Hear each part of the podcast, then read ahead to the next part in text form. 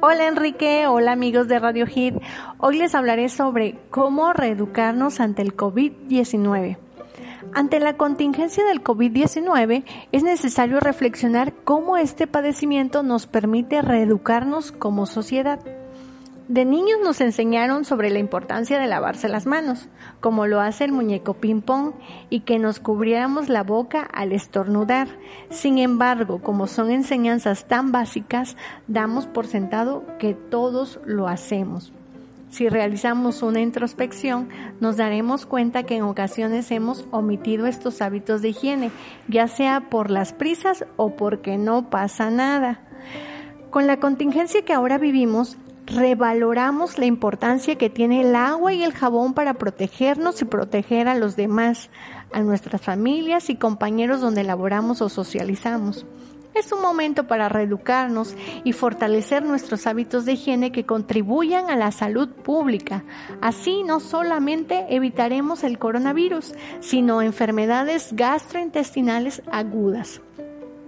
El antropólogo Florentino Cruz me explicaba que la humanidad ha estado expuesta a epidemias. Por ejemplo, en 1829 surgió en Rusia el cólera morbus, que pronto se extendió a Europa y en 1832 llegó a Canadá, en 1833 a México y en 1837 a Centroamérica.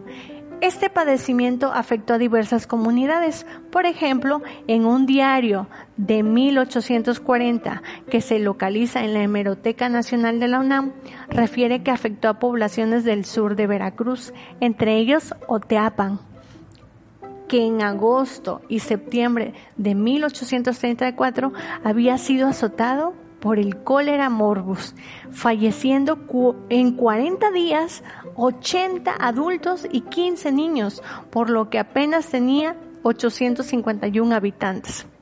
A diferencia de esa época donde prevalecían los medios impresos, ahora la velocidad de la información nos permite enterarnos dónde se originó la pandemia, cuáles son las vías de contagio y los estragos que han causado en algunos países por no aplicar el distanciamiento social ante la carencia de una vacuna.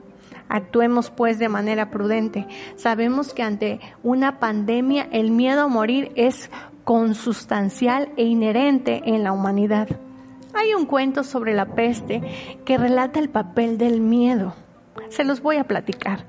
La peste pasó junto a un mercader y le dijo, voy a Damasco y me cobraré mil vidas. A regresar, el mercader le reclamó, dijiste que te llevarías mil vidas y te llevaste cinco mil.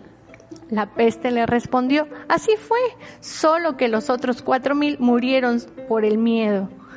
Ante este escenario, los invito a actuar de manera responsable en el consumo de la información. No tomemos medidas sin fundamento científico, evitemos la automedicación y no divulguemos información falsa que solamente alimenta el pánico. Los seres humanos somos seres sociales, aprendemos por imitación. Emilio Durkheim explica que algunos hechos sociales se realizan de manera colectiva. Así, al imitar inconscientemente conductas que generan compras de pánico. Creemos que al comprar papel sanitario, cubrebocas y gel nos salvaremos. Sin embargo, eso sucederá si atendemos las recomendaciones del sector salud.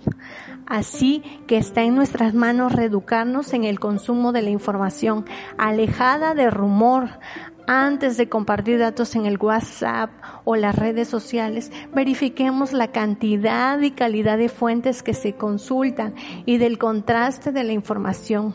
En Radio Hit, por ejemplo, se hace un gran esfuerzo por investigar y estar actualizado constantemente a sus radioescuchas. Consideren que compartir datos falsos no beneficia a nuestra sociedad, solamente entorpece el proceso de cuarentena que nos han indicado, generando psicosis o generando la indiferencia. El clásico a mí no me va a pasar. Si actuamos de manera informada, atendiendo las indicaciones de los epidemiólogos, evitaremos la propagación del coronavirus. Hagamos, por lo tanto, una cadena de favores. Evitemos los lugares públicos.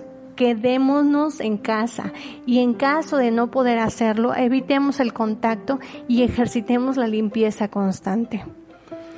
Esta contingencia también nos permite visibilizar las desigualdades sociales, esas a las que se enfrentan los comerciantes, las trabajadoras del hogar, los emprendedores, quienes dependen exclusivamente del ingreso obtenido durante la jornada laboral y no de un salario seguro.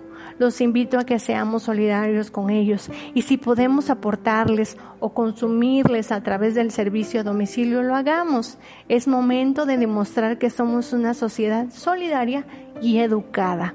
Saludos a todos en el auditorio. Nos comunicamos el martes.